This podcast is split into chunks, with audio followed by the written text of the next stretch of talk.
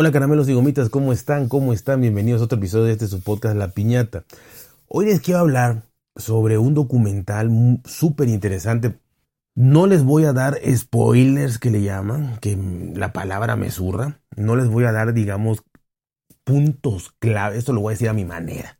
Eh, del final, sí les voy a decir obviamente de qué trata. De, obviamente. Y ya, lo, y ya lo van a saber, pero obviamente les voy a platicar un poquito de qué trata. Eso es lo que, lo que ustedes van a ver para no dar estos famosísimos spoilers que no me gustan para nada.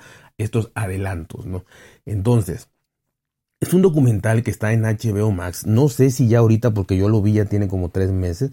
No sé si ahorita estará en otras plataformas, pero si no, pues en HBO Max lo tienen. Se llama Tiger. Y obviamente sabrán que es el deportista Tiger Woods que si no es a la fecha el deportista, el, golfista, perdón, el golfista número uno de todos los tiempos, sí es del top 5 de toda la historia del, del, golf. Y lo voy a enlazar con la tecnología, porque esa es la idea que tengo, ¿no? Enlazarlo con la tecnología, no nada más contarle mm, pues eh, un poquito de una serie que vi ya que también se vale, ¿no? Pero en este caso lo, lo, lo, lo, analicé y dije, puedo enlazarlo con la tecnología. ¿Y de qué manera es la siguiente? Después de que vean el documental, imagínense, se podría haber hecho una película, la película de Matrix, que ya tiene no sé cuántos años, quizá, no sé, 15 o 20 o más.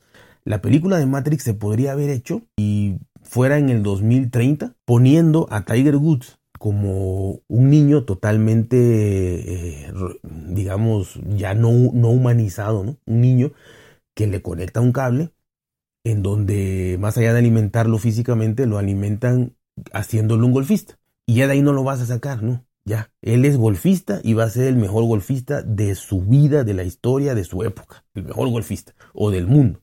Pero a Tiger Woods, en este caso, queda perfectísimo, perfectísimo. ¿Por qué perfectísimo? Porque a Tiger Woods lo programó su papá. A Tiger, Tiger Woods, la, historia, el documental es de dos episodios, no está nada, nada, nada largo. Como pasa como una película. Además está maravillosa. Entonces, su papá lo hizo. A Tiger Woods su papá lo hizo desde bebé. Creo que apenas se podía sostener, apenas se podía sostener en pie. Y el papá que jugaba golf no eran ricos ni nada. Además eran, eran afroamericanos, Ahí más o menos. Pero le encantaba. Y él dijo que su hijo iba a ser el mejor golfista del mundo. Pero no se esperó a ver si quería. No se esperó a que probara otros deportes. No se esperó a nada. No se esperó a nada. Simplemente desde que vio que pudo pararse, le compró sus palitos de golf de plástico, sus pelotitas de plástico en el garage de su casa en Estados Unidos, lo ponía, le ponía obstáculos, le ponía sillas, le ponía cositas ahí. Y ya de ahí lo hacía que, que, practicara, pero religiosamente, por ejemplo, dos, tres horas. Y la mamá lo permitía. O sea, la mamá le decía, sí, le seguía el juego al, al, al señor este, ¿no? Que sí, que sí, que así lo hiciera.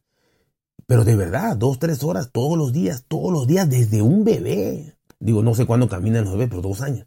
Y lo programó tanto que Tiger Woods fue un joven que se divirtió muy poco, que tuvo una sola novia, que la novia lo adoraba. Y no les platico cómo terminó esa historia. O sea, les voy a dar tips, pero no todos, ¿no? No se, no se divirtió, se dedicó al golf totalmente. El papá lo traía, el, papá lo traía en un régimen militar encabronado, o sea, encabronadísimo. Y por encabronado en México significa que, entre muchas cosas, en este, como en este caso significa que no lo dejaba vivir, ¿no? O sea, que lo tenía entrenando 8 horas, 10 horas, este, 12 horas, lo que pudieran entrenar, entrenar, entrenar, la vida del golf. Eh, y también lo entrenó mentalmente. Cómo dejar los sentimientos al lado, cómo dejar el amor al lado, cómo dejar la vida realmente al lado. Él no tenía vida. Eh, su vida era ser el mejor golfista del mundo. No tenía derecho ni a frustrarse. No, el papá le decía, no, si te frustras, entonces vas a practicar el doble. Tú vas a ser el número uno.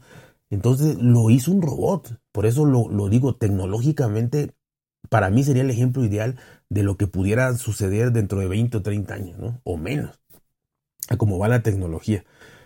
Así que le, quitaron la vida para, para, para mí a Tiger Woods, ¿no? Eh, llegó a hacer todo lo que quiso, todo lo que quiso, pero nunca le preguntaron si quería. En muchas ocasiones se vio un Tiger Woods que sí le gustaba lo que hacía, pero en muchas ocasiones no. Y estoy hablando en el pináculo de su carrera. O sea, cuando ganaba todos los torneos, muchos los ganaba y, y sí se le veía que estaba contento. Porque no es que hacía grandes celebraciones, no, no, no. Se veía que estaba contento. Pero muchos otros nada más volteaba a ver al papá y ahí se le acababa lo poquito feliz que pudiera estar. O sea, era una obligación ganar. Entonces, si tú tienes una obligación de ganar, no, no puedes festejar porque era tu obligación. Perder era un fracaso. Ganar era normal.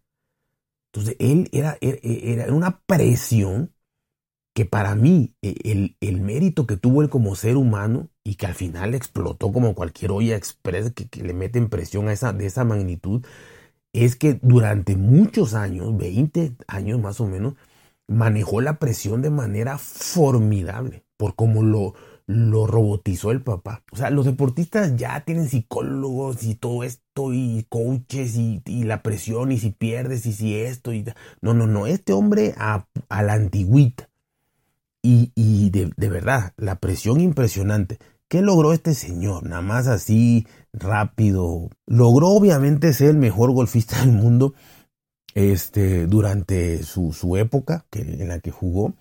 Eh, ganó 82 torneos de la eh, PGA Tour, 5 Masters de Augusta, que son, es lo mejor. Creo que al ganar 5 Masters te dan tu chaleco verde. Una cosa impresionante, los 5 Masters de Augusta. 3 torneos del Abierto de Estados Unidos, 3 veces el Abierto Británico y en cuatro ocasiones el campeonato de la PGA. Eso fue lo que ganó. Repito, ni en ese pináculo que vivía solo, era una soledad impresionante, o sea, con su papá y su mamá, pues era nada más el golf y el golf y el golf y el golf. Así que de verdad que es el Tiger Woods más profundo, eh, una serie de, realmente real eh, de todo lo que ocurrió en su, en su mundo, ¿no? Y realmente cuando él empezó a ser humano, las cosas se le vinieron abajo. Las cosas se le derrumbaron espantosamente, estrepitosamente se le derrumbó todo el mundo a Tiger Woods, todo su mundo a Tiger Woods, cuando quiso ser humano nada más. De verdad, ya no les voy a decir más porque ya eso sí quiero que lo vean ustedes, ¿no? Eh, hay una escena, hay una escena que sola, solamente, bueno, eh, es que la serie me fascinó, el documental me fascinó. Pero hay una escena que solamente por esa escena, quizá morbosamente, pero vale la pena verla. Es la escena más lastimosa que se pueden imaginar de Woods. La escena más dramática, lastimosa, penosa, vergonzosa de quien fuera el mejor golfista del mundo. Y verlo así, mi respeto para el documental, porque imagino que tuvo que, tuvieron que pedir permiso, o no sé, que las leyes y eso. Pero penoso y vergonzoso lo que le pasó al final de su carrera. La verdad, eso pasó para mí por culpa de su padre, para mí por los deseos de su padre, para mí por no combinar una vida sí deportiva y sí querer ser el mejor, pero también tener una vida aparte, una vida social, una vida emocional. Y, la verdad que hicieron un robot. El papá hizo un robot, la mamá lo permitió la mamá también iba a los campos de golf y ahí estaba nada más viendo, no hablaba nada, no decía nada, pero ahí nada más estaba viendo. Eso es todo, ¿no? La verdad que yo quiero que la vean. Eh, son de esas series que quizás no las no se vean mucho porque nos, nos tiramos más a esos documentales, perdón, a, a series, películas. Es sorprendente de verdad lo que van a encontrar, como la reseña que les dejé, ¿se acuerdan de Serena y Venus Williams? También prácticamente el papá es el que, el que hizo algo similar, pero nada que ver.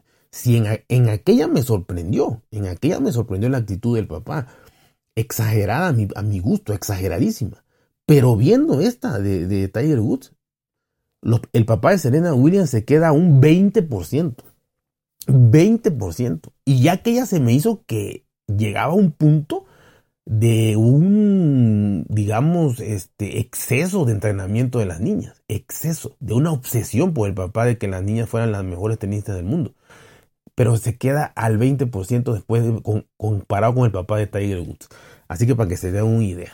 Así que los invito a verla. Ya saben, cuídense, por ser bien, traten de ser felices y nos escuchamos hasta la próxima.